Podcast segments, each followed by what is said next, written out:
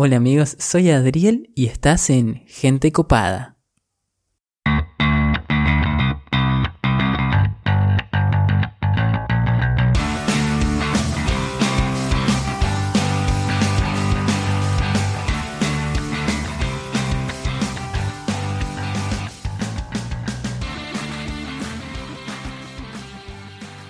Hola, hola amigos, buen día y bienvenidos al episodio 002 de Gente Copada. Hoy les tengo un programa lleno de bombas de valor, es por eso que los invito a escuchar con papel y lápiz en mano.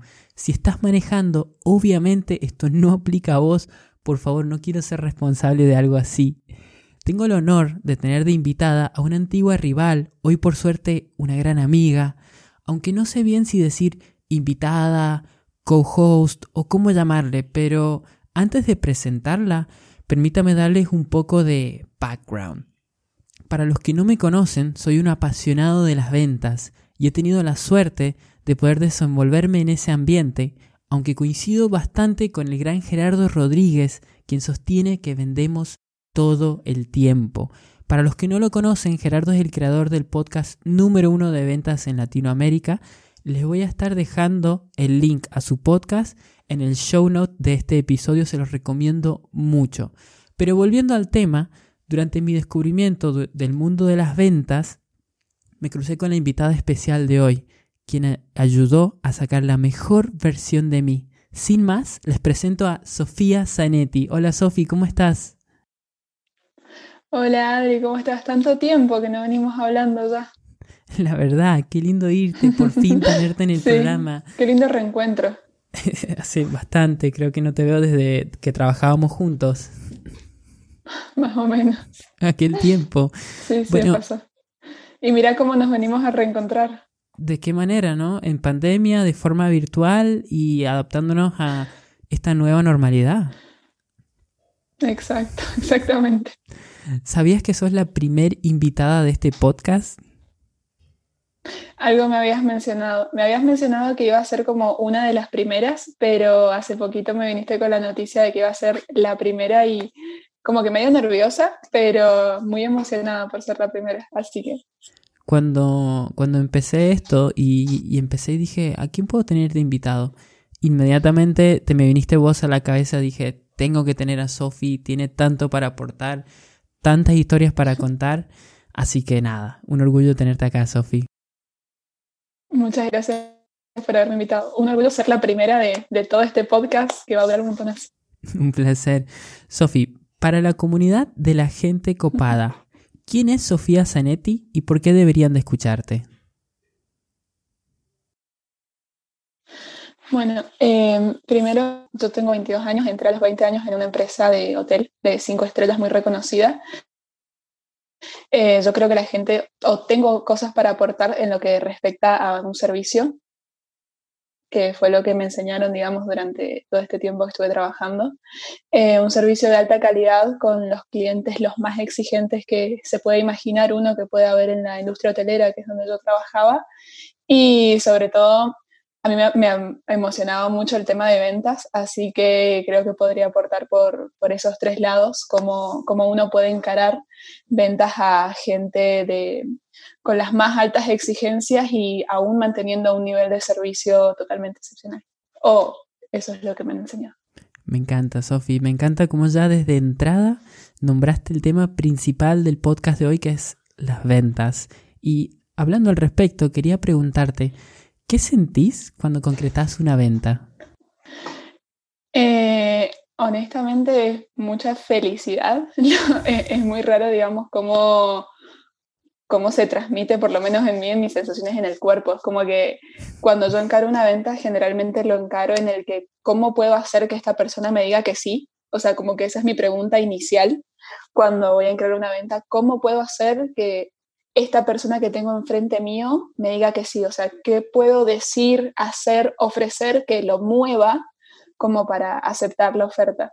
Y cuando eso me sale bien, que es obviamente cuando aceptan y me dicen que sí, es como un, mini logro mío y me siento como feliz, es como que sí, o sea, la forma en la que lo encaré, lo dije, me moví, hablé, me salió bien. Entonces es como que es un mini logro ya de por sí. Más allá de, de cuánto haya sido la venta o cuántos días o lo que fuera. Me encanta, me encanta porque siento que respiramos la misma pasión por las ventas, sin embargo tenemos estilos totalmente diferentes y eso es lo lindo de esto, que te dice que no hay una sola fórmula o receta mágica en las ventas. Sofi, según fuentes muy fehacientes, sé que saliste mejor vendedora del año del 2019. En primer lugar, felicitaciones. Y en segundo lugar, ¿me puedes contar un poco sobre eso? Gracias.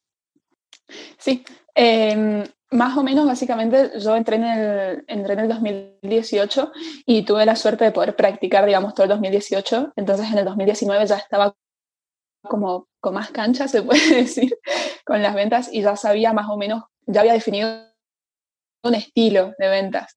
Antes yo estaba como practicando, probando formas o viendo cómo hacer las cosas diferentes y variaba mucho mi estilo de ventas. En cambio, cuando ya ingresó el 2019 ya tenía un estilo y, yo era del estilo que le ofrecía a toda persona. Eh, encontraba una oportunidad en cualquier lado. Em, cambiaba las cosas, o sea, una de las cosas, digamos, en las que me gustaba mucho hacer al momento de vender era que yo apenas llegaba me ponía a ver el, la distribución de camas que teníamos en el día, qué habitaciones estaban libres, qué lugares, qué gente llegaba temprano, si teníamos información de vuelos o cosas así. Y eso me ayudó mucho al tipo de ventas que yo encaraba. Una de las cosas, bueno, si quienes están escuchando se dedican a la hotelería o tal vez puedan aplicarlo en, en sus diferentes ámbitos, eh, una de las cosas que yo hacía o que determinaba la cantidad de ventas que iba a poder tener en el día y por ende la cantidad de, de, esfuerzo, la cantidad de ventas que podía concretar, era la distribución de camas. Entonces las oportunidades. Yo me concentraba mucho en que cada oportunidad que había para vender la, la utilizaba, más allá de que me digan que sí o que no. Y creo que eso me ayudó mucho, por lo menos, a terminar de concretar la venta eso y adaptarme a la persona que tenía enfrente, obviamente. Perfecto, y quiero desglosar un poco lo que acabas de decir, porque quizás no te das cuenta, pero tiras tantas bombas de valor cuando hablas. En primero y principal, dijiste algo clave, clave, que es no te quedas esperando las oportunidades, te preparás, estás lista y cuando llegan, puedes concretar justamente por eso. Conozco infinidad de personas que siempre dicen, pero la eh. oportunidad nunca me llega, pero no se me presenta la ocasión y, no estabas listo, no sabías qué tenías. Y... Exactamente.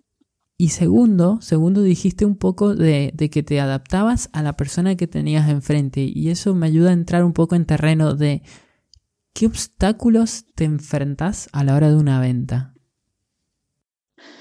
Eh, yo creo que como obstáculo no es tanto, o sea, esto ya va más allá de la venta y es el tipo de servicio que se provee, que es, por ejemplo, el humor del cliente. Esa es como una, uno muy principal que hay que tener en cuenta, eh, con el que yo me guiaba para ver si era factible o no, porque la venta, por lo menos en la empresa donde yo trabajaba, era, era mi prioridad, honestamente me, me gustaba mucho, me ponía muy feliz, pero obviamente a nivel de empresa era mucho mejor mantener al cliente satisfecho.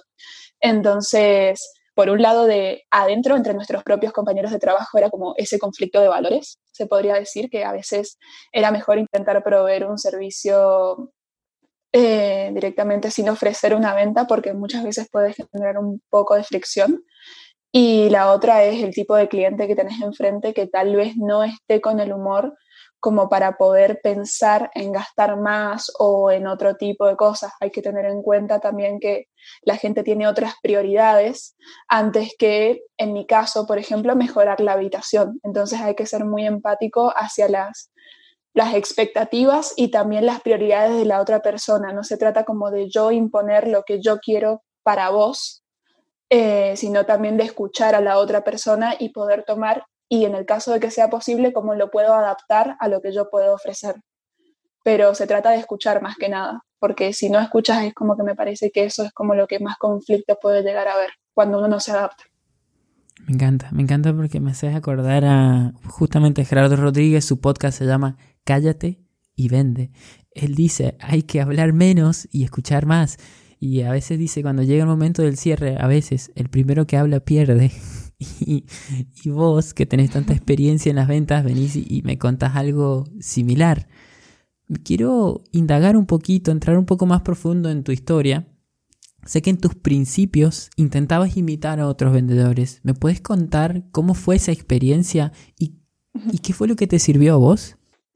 Sí, eh, yo al principio, antes de trabajar en esta empresa, trabajaba en un hostel, así que el cambio de por sí en el nivel de servicio y de expectativas y de nivel, digamos, de, de presión que se espera era muy complicado. Entonces yo tenía poca y nada experiencia de ventas y mucho menos a un cliente como de las exigencias y categorías la que, estábamos, la que solíamos atender. Entonces, más que nada me guiaba por otros compañeros porque así hice en todo mi proceso de aprendizaje, no solo en las ventas. Y sobre todo porque yo por suerte tuve como el honor de estar con un montón de gente que sabía un montón de cosas sobre ventas y cada uno tenía sus propias técnicas y conocía al cliente, cosa que era una ventaja que obviamente yo no tenía. Entonces intentaba aplicar sus conocimientos y ver qué me mejoraba que me servía, perdón, a mí también. Tenía una compañera que era una genia, que tuve muy poco tiempo, digamos, eh, trabajando con ella, pero aprendí un montón de ella y de su forma de ofrecerle a todo el mundo en todo momento, porque por lo menos esta es una de las cosas que me, me, ayudó a mí como vendedora, que es que yo le ofrecía a todos, a todo el mundo. No de la misma forma, ahí va la parte como de cambiar según el cliente que uno tiene enfrente, pero creo que una de las, una de las cosas que, es, oportunidad perdida si directamente no se, no, se, no se ofrece. Y nada, agarraba todo de todo el mundo y lo practicaba con todos los clientes que pudiera, más allá de que la venta me resultara o no. En ese momento estaba intentando adaptarme y saber qué es lo que se sentía bien para mí, porque en definitiva me parece que ser auténtico a uno es más importante que fingir para obtener una venta, porque yo creo que fingir por lo menos se nota bastante. Entonces es como que, y, le transmitís de alguna u otra forma ese sentimiento al cliente, de que no está siendo auténtico, de que se siente raro, de que es una sensación medio incómoda. Entonces yo prefería ofrecerle a todo el mundo que pudiera, pero manteniéndome sincera a mí y a mi forma de hacer las cosas, porque en definitiva, aunque el cliente me, iba a decir, me dijera que no, eh, eso iba a mantener una buena relación en el largo plazo, porque obviamente la relación con el cliente no se acaba cuando te dice que no. No puedes simplemente te dijo que no, bueno, no te hablo más, corto relación y listo. Es como mantener eso. Y me ayudó mucho a aprender de mis compañeros cómo manejar cuando te dicen que sí, cuando te dicen que no y demás. Otra bomba, otra bomba que es generar relaciones. En las ventas se trata de generar relaciones, de priorizar eso. Quizás hoy no te deje tanta utilidad, pero en un futuro no te das una idea lo que te va a servir tener relaciones. Y segundo, me, me, me emociona un poco, hasta diría, el escucharte porque pude tener el honor de vivir esa transición en vos como vendedora.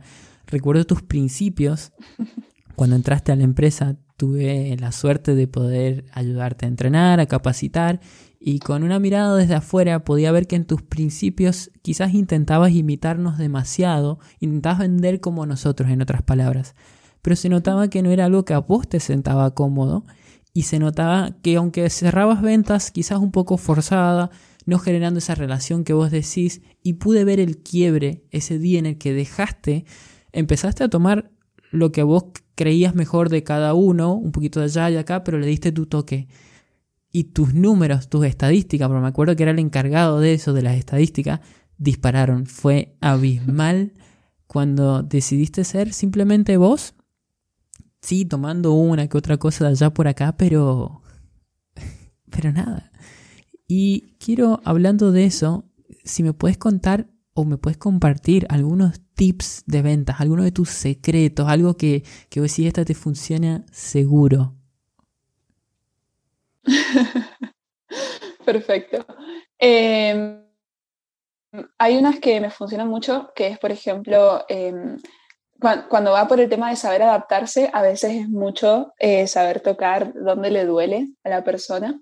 Eh, hay un, a mí me gusta mucho dibujar y hay una técnica al momento de crear personajes que sean realistas eh, que se podría traducir porque es en inglés, pero se podría traducir como dónde es aquello que le pica al personaje en este caso, que se traduce al cliente, eh, dónde es aquello que le pica que no se puede rascar, haciendo referencia al, al, dolor, por así decirlo, o a la carencia que tiene la persona.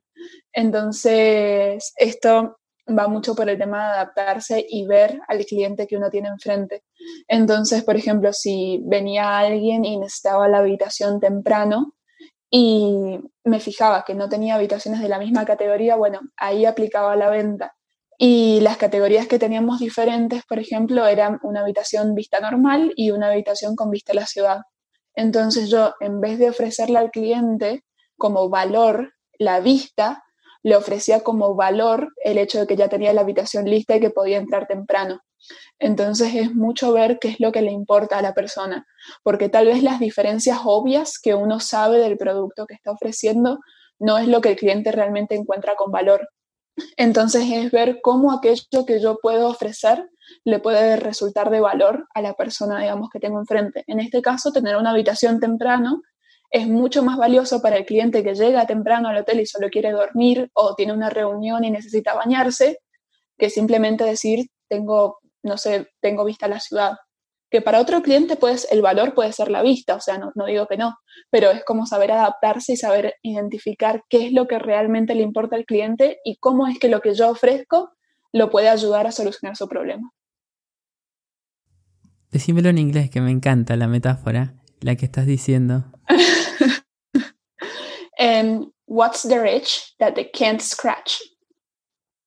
Tal cual, tal cual. Y es, clave identificar el dolor. Es, es, clave, no hay nada peor que largar tu pitch de venta cuando no sabes qué es lo que vale más para la otra persona, cuando le estás gastando su tiempo y tu tiempo. Se hace todo tan fácil, tan cuesta abajo cuando encontrás lo que le duele. ¿Tenés alguna anécdota en referencia justo a lo que contabas? Eh, sí, sí, sí, sí. Em, me acuerdo muy patente eh, un momento en el que yo tenía mi propio, que eso también va por la parte, digamos, de, de saber identificar al cliente. Em, por ejemplo, generalmente nosotros teníamos el check-in normal a las 3 de la tarde y había muchos clientes que llegaban a las 8 de la mañana. Entonces, mi speech normal era, recuerde que tiene su habitación lista a las 3 de la tarde.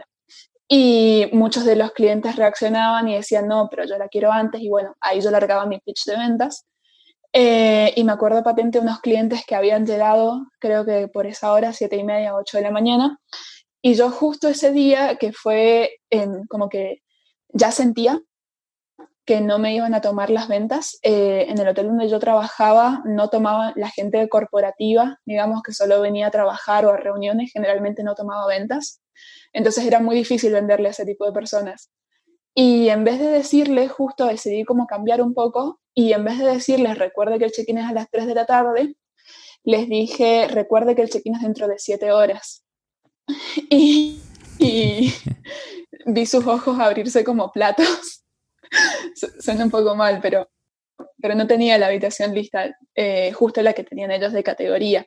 Lo que decidí cambiar es adaptarme un poco más y ver cómo podía como realzar, por así decirlo, un poco el, la importancia del tiempo que es para esta gente de negocios. Entonces me acuerdo que dije, recuerden que el check-in es dentro de siete horas, ellos ya me habían dicho que no, que no querían una habitación nueva, ya me habían dicho que no, y este era como mi segundo, mi segundo tiro. Y me, cuando les dije siete horas, me dijeron, dame la habitación ya, la necesito, no puedo esperar siete horas. Así que esa es una muy buena anécdota, la de identificar el dolor y poder adaptarse. Desgloso, desgloso un par de cosas ahí, dijiste, te pudiste identificar que eran personas que venían por trabajo y no por ahí por placer o vacaciones, entendiste en base a eso que su prioridad no era tanto la vista, no era tanto el tamaño de la habitación, sino el tenerla lo más pronto posible. Quizás que venían cansados, pudiste detonar o, detectar en la cara de ellos y, y supiste vencer algo que les cuesta mucho a los vendedores, que es el no o la negación. Es algo que les cuesta mucho darlo vuelta.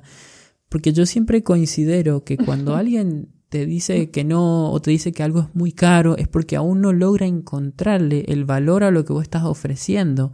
Y quizás desde otra perspectiva, otro punto de vista, podés hacerle ver, entender y hasta quizás después ya no le parece tan caro porque la verdad, le diste la habitación cuántas horas antes sin cobrarle un early check-in y, y los dos se vieron beneficiados. Como también me imagino, ¿no te pasaba que algún huésped te llegaba 7, 8 de la mañana y te decía, ¿cómo que no está lista mi habitación? Sí, muchos huéspedes ni siquiera tenían como eh, incorporada la idea de que eh, hay horarios de check-in y de check-out porque obviamente no, muchas personas que pensaban que, por ejemplo, si alquilaban la, si se hospedaban desde el día 21, eh, cuando se hacían las 00 del 21, o sea, el paso del 20 al 21, ya, ya tenían derecho a reclamar la habitación. Y es algo que para, que para muchos, digamos, nosotros que estamos dentro de la industria, pueden entender, digamos, primero y principal el, dolor, digamos, como profesional, poder explicarle eso al cliente. Y segundo, de, de, las peleas, digamos, o la frustración que puede llegar a tener el cliente, que llega cansado, porque muchos llegan de vuelos de largos a encontrarse de que lo que pensaban no es tan así, es como que puede generar fricción, entonces poder salir de la fricción y e idealmente terminarlo como una venta es como algo que, que es un desafío, honestamente. Sobre todo porque para mí no vale la pena terminar una venta si después vas a tener un huésped que está enojado con vos y con el hotel, que, em, que en la vista del cliente le estás sacando plata extra, por así decirlo. Entonces es como que, ¿cómo podés mantener al cliente feliz e idealmente mantener una venta? Es como que es algo muy común, digamos, en la industria. Tal cual. Sofi, vos sabés que antes de grabar este episodio le comenté un poco a mi comunidad, mi, mi sector más interno, que iba a grabar un episodio de ventas y les dije si tenían alguna pregunta y la que más se repitió era cómo salir de una racha negativa. No sé, quizás te ha pasado, quizás no, porque sos demasiado buena, pero en ese día en el que no logras cerrar una venta, en el que todos te rechazan y decís, aunque sea aceptame la, la mínima, el upsell mínimo, ¿cómo, si alguna vez te pasó, cómo saliste de este tipo de situación? Eh, honestamente, me pongo a divertirme, en el sentido de que, mm, por ejemplo, cuando yo tengo una racha buena, no quiero cambiar el método en el que estoy vendiendo porque me está funcionando. Pero cuando más mal me iba, yo dije, si ya me van a decir que no, por lo menos pruebo todas estas ideas que tengo en mi cabeza, total, y veo cómo me siento, cómo no me, los usaba como, yo digo, ya me van a decir que no, me hacía la cabeza de que me iban a decir que no, o sea, no estaba esperando que realmente me dijeran que sí, eso creo que es lo más importante, por lo menos para mí, digamos, porque también es muy grande la frustración que uno tiene cuando te dicen que no. Entonces, quitarle el peso al no me parece que es una de las primeras cosas que hay que hacer. O sea, la racha negativa solo va a durar, o sea, es una racha, no es para siempre, puede ser un día, una semana, dos semanas, lo que fuera, pero es una racha y me gusta aprovechar esa oportunidad para probar como un montón de ideas locas, para decir, por ejemplo, eh, tratarlo de otra forma al huésped, todo con formalidad, obviamente, pero tratarlo de otra forma, decir unas ideas que tenía en la cabeza y que no me venían.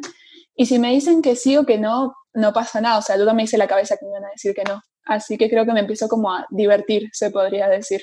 Sigo ofreciendo, pero como más libre, saliéndome del guion y aprovechando y ver qué es lo que funciona, qué es lo que no funciona y, ver qué es lo que pasa.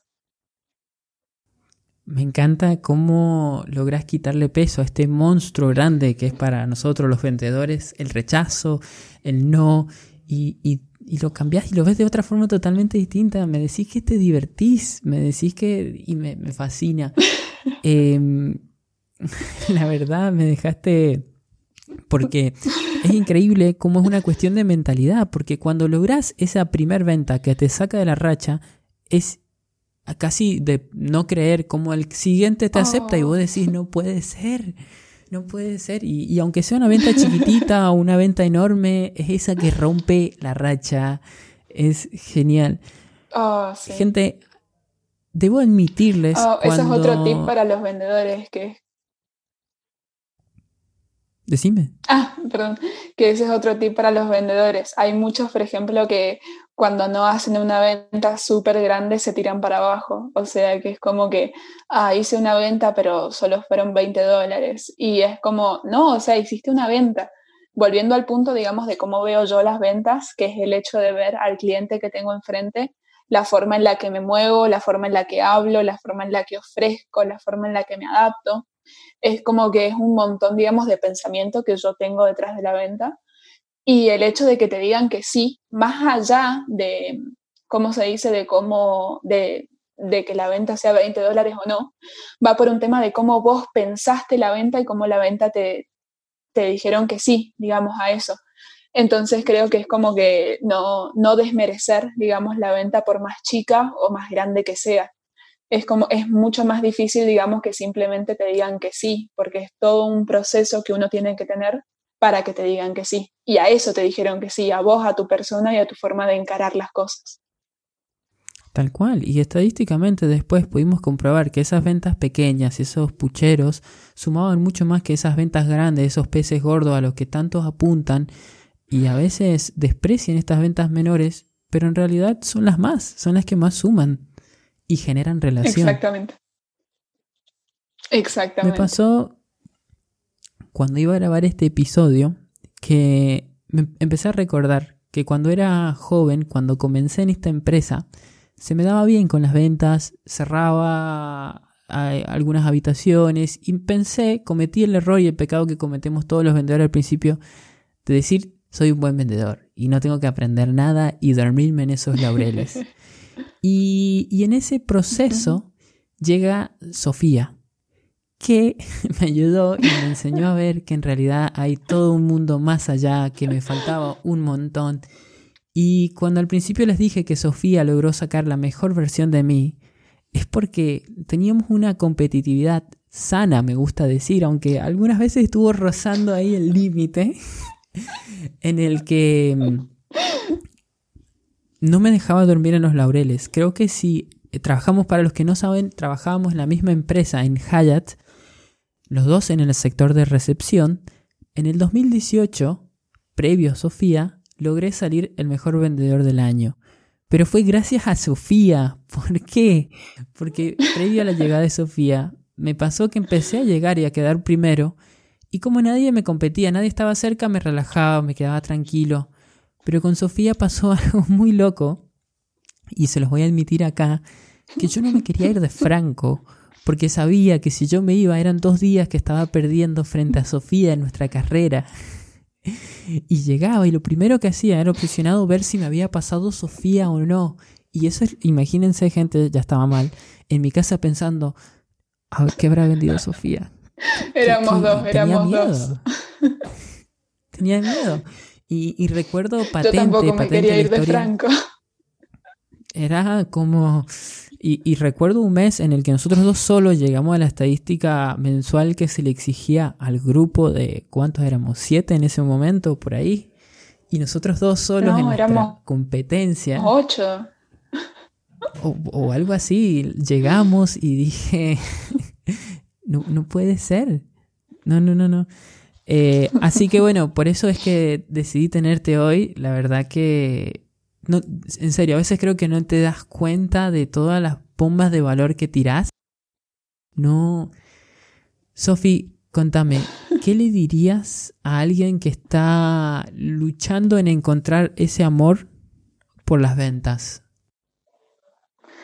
Eh, yo diría más que nada que es mantenerse eh, sincero a uno mismo. O sea, volviendo al tema de que yo me perdí un montón de ventas eh, por porque hay un montón de ventas, digamos, que si uno, por ejemplo, fuera 100% maleable, yo creo que se podría como adaptar a cualquier persona si sabe cómo ofrecerle a la persona lo que necesita.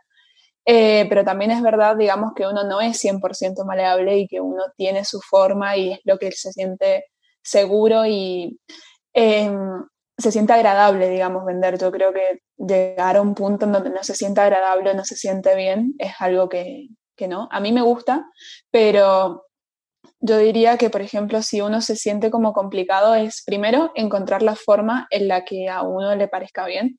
Y eso es prueba y error, prueba y error y ver qué es lo que funciona.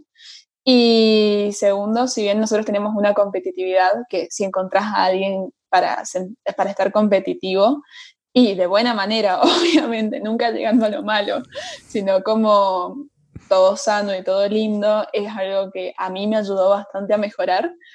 Em, y nada, o sea, divertirse también, porque es como que si vas a ofrecer, y obviamente, o sea, lo, lindo de las ventas para el vendedor es la comisión, obviamente, pero que no se vuelva todo, o sea, porque concentrarse tanto en la comisión y perder como eso, ese divertido, eh, bueno, en nuestro caso la competencia, que eso era como muchas veces mi motivador para vender, digamos, el hecho de decir estoy primera, no tanto, digamos, la plata que me llevaba a casa, em, es como lo más lindo, o sea, como buscar la forma donde sea divertido y, como vos dijiste, generar una relación con el cliente, porque no, no tiene sentido vender para después tener una mala relación y decir, de todas formas tengo mi comisión, o sea, como que es más allá de eso para mí.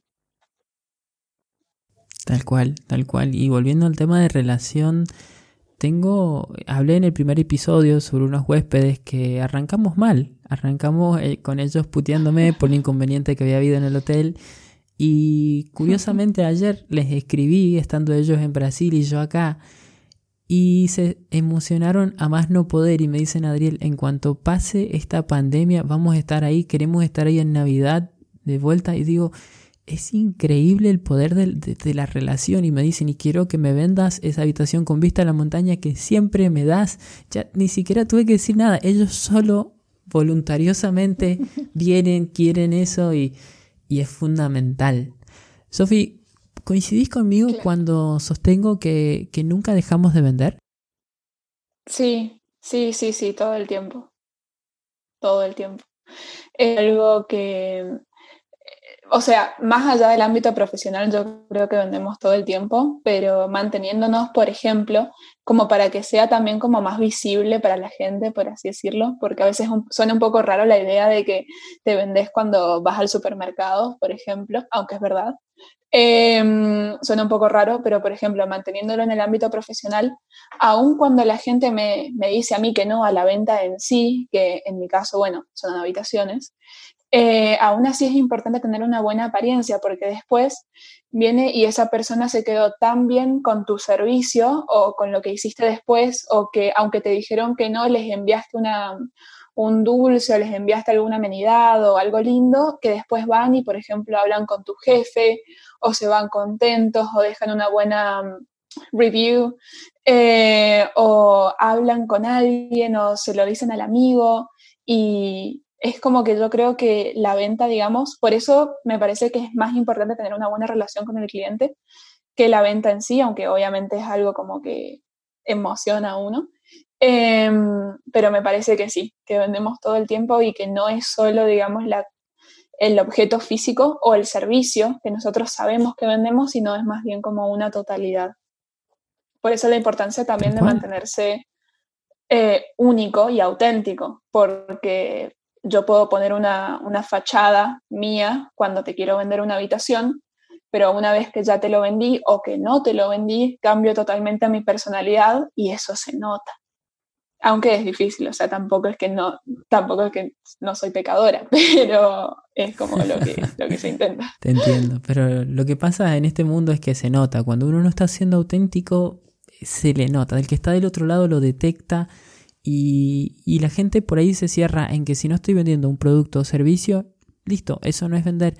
Pero aterrizándolo en ejemplos de la vida cotidiana, yo creo que nos vendemos a nuestro jefe cuando queremos un ascenso o cuando estamos apuntando a algún aumento salarial. Nos vendemos cuando conocemos a alguien especial y estamos intentando conquistar a esa persona. Estamos vendiéndonos nosotros como persona atrayente, persona interesante o nosotros mismos, nosotros dos, en este momento nos estamos vendiendo en este podcast y al, oyente que está del otro lado y está pensando en si les resulta interesante o no escucharnos a dos locos hablando de ventas. Así que vendemos todo el tiempo y tomar conciencia de eso es importante. Sí, es algo que está todo el tiempo. Sofi, sé que además de una excelente vendedora, también sos... Sí, decime. Ah, no, no, es que justo estaba hablando y justo empezaste a hablar vos, pero no era nada. No hay problema, lo editamos. o lo dejamos, es más auténtico. Eh, Sofi, no, lo que te iba a preguntar es que sé que además de, de ser una increíble vendedora, también sos una gran artista y me interesa ver cómo logras combinar estos dos mundos. Eh, ojalá fuera una gran artista. Eh, em, o sea, es como que siento que estoy en el punto de que me gustaría mejorar mucho más de cómo estoy, pero, pero gracias. y en la parte de mejorar, si bien todavía no estoy en, en la parte, digamos, donde puedo vender por mis productos. Eh, todavía no siento que estén al nivel al que me gustaría estar, porque me parece que vender algo de calidad es más importante, digamos, que vender en sí. Em, pero a mí me gusta mucho la parte de, de redes sociales. Em, entonces es como que me parece que te vendes con cada comentario. O sea, volviendo al tema de que como vos dijiste, que te vendes en todo momento en que la venta no es, no es solamente eh, te vendo este producto o esta obra o este boceto, en el caso, digamos, mío como artista, es más que nada tipo vendo una relación, vendo una personalidad, vendo mis valores, vendo todo, todo. Entonces, desde las historias que se suben a Instagram hasta los posteos que se suben, que tienen que ser de calidad, obviamente, hasta la estética que mantengo en las otras redes sociales es algo como muy importante y es mantener también esa coherencia y eso de decir como tengo, o sea, es una persona con la que estás hablando, no es esto de mantener una fachada, sino es como que es una persona real con sus valores, su coherencia y bueno, todo eso me parece que es como más importante y saber que no es el arte, sino la relación también que se puede llegar a tener con la gente, digamos, a la que, y es lo que la mayoría de las marcas o las diferentes cosas, saliéndome un poco del tema, pero lo que la mayoría de la gente como que relaciona. Es como que compras una emoción, compras lo que la gente, digamos, te hace sentir. Y eso, digamos, es auténtico, no es algo fingido, que hay una persona detrás. Nuevamente me dejas con la cabeza así como, wow, porque si vos escucharas, y seguro cuando vuelvas a escuchar este episodio, lo último que acabas de decir es tan fuerte, pero es verdad, la gente se queda con las emociones. La gente no va a recordar lo que vos dijiste, pero sí cómo los hiciste sentir. Entonces, entender eso... Totalmente. Nada, estás en otro nivel, estás en otro nivel. Porque por ahí, si yo me equivoco ahora o tartamudeo o lo que digo, nadie se va a acordar. Se va a acordar de cómo los hice sentir en este episodio. Que puede ser bien o puede ser mal también. Porque como hablaba en el primer episodio, estoy súper emocionado de cuando tenga haters. Los espero, estoy esperando sus comentarios. Como así también comunidad, pero, pero amo a los dos por igual. Si me quieren. Sí, no tienen que ser todos haters, pero. No, no, bueno, obvio, quiero gente que, se siente identificado, que sienta que esto le entrega valor, pero me gusta. Creo que es un toque de masoquismo, quizás. Es como, como el gordo Casiari, él le encanta, le encanta que lo puteen en las redes, él dice, me hace bien que me puteen, me digan todo literal. Imagínate ser capaz de crear todas esas emociones en las personas, o sea, más allá de buenas o malas, pero imagínate que a una simple cosa que dijiste o algo que, que actuaste, cómo te moviste, cómo hiciste, ya genera, digamos, toda esa emoción en la gente. Es como un poder medio raro, ¿no? O sea, muy copado, muy bueno, pero nunca pensás como que llegarías vos con tu propia persona, digamos, a generar eso. Y a veces no tomamos en cuenta el poder de nuestras palabras, acciones. Por ejemplo, si yo ahora te digo jirafa, tanto vos como nuestros oyentes van a imaginarse una jirafa en su cabeza. Y algunos una jirafa más petiza, más gordita, más alta, lo que Pero pude colocar una jirafa en la mente de todos ustedes. Imagínense el poder que tenemos y si yo logro hacerles visualizar cómo estarían disfrutando de mi servicio o de mi producto, ya si logramos perfeccionar eso es, no sé, de vendedor de otro nivel. Sí, totalmente. Sofi, para cerrar, quiero preguntarte, ¿qué es una característica esencial que debe tener un vendedor? Un vendedor para mí esencialmente debe saber adaptarse al cliente que tiene enfrente. Eh, obviamente tiene tenés que tener un pitch, tenés que saber lo que estás vendiendo, tenés que, o sea, hay información, digamos, que vas a repetir y repetir y repetir, pero me parece que el hecho de saber qué persona tenés enfrente y qué necesidades tiene. Y también ser honesto, digamos, esto ya va más como al tipo de vendedor, pero ser honesto si realmente el producto que vas a ofrecer eh, le va a solucionar sus problemas, porque vender un producto que después no soluciona, digamos, el problema que vos planteas que sí va a hacerlo, es algo que no, no sirve, sobre todo porque el cliente después se da cuenta y es mala la relación que generas. Es más importante la relación que generas con el cliente que otra cosa. Pero me parece que lo más importante es saber adaptarse y saber ver a qué persona tenés enfrente. Cómo tu producto se puede adaptar y poder saber mostrárselo. Eso me parece que es como lo más importante. Ahí lo tienen, señores y señoras. No lo podría haber dicho mejor yo. Palabras de Sofía. Sofía, te agradezco tanto por tu tiempo. Estoy seguro que en el futuro vamos a volver a estar en algún otro episodio con algún otro tema, porque esto da para hablar horas y horas. Pero vamos a, terminar este episodio acá. Sí, ojalá.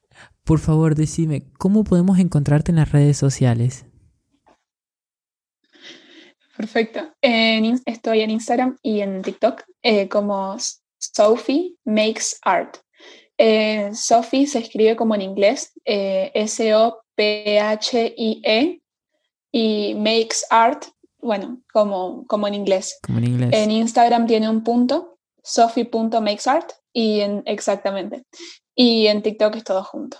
Que también voy a estar dejando los accesos a tus redes en el show notes. Por favor, sigan a Sofía. No saben el arte que hace. Ella se hace lo humilde, pero tiene cualquier cantidad de seguidores. Me fascina y lo mejor es que se reinventa todo el tiempo. No se encasilla en un solo estilo. Es tan multifacética. Si pueden, síganla. Sofía, te agradezco tanto, tanto, tanto. Esto fue Gente Copada. Te invito a seguirme en las redes, donde me vas a poder encontrar como Adriel Gallo. Suscríbete para recibir avisos de una nueva transmisión. Por lo pronto, nos vemos el próximo lunes.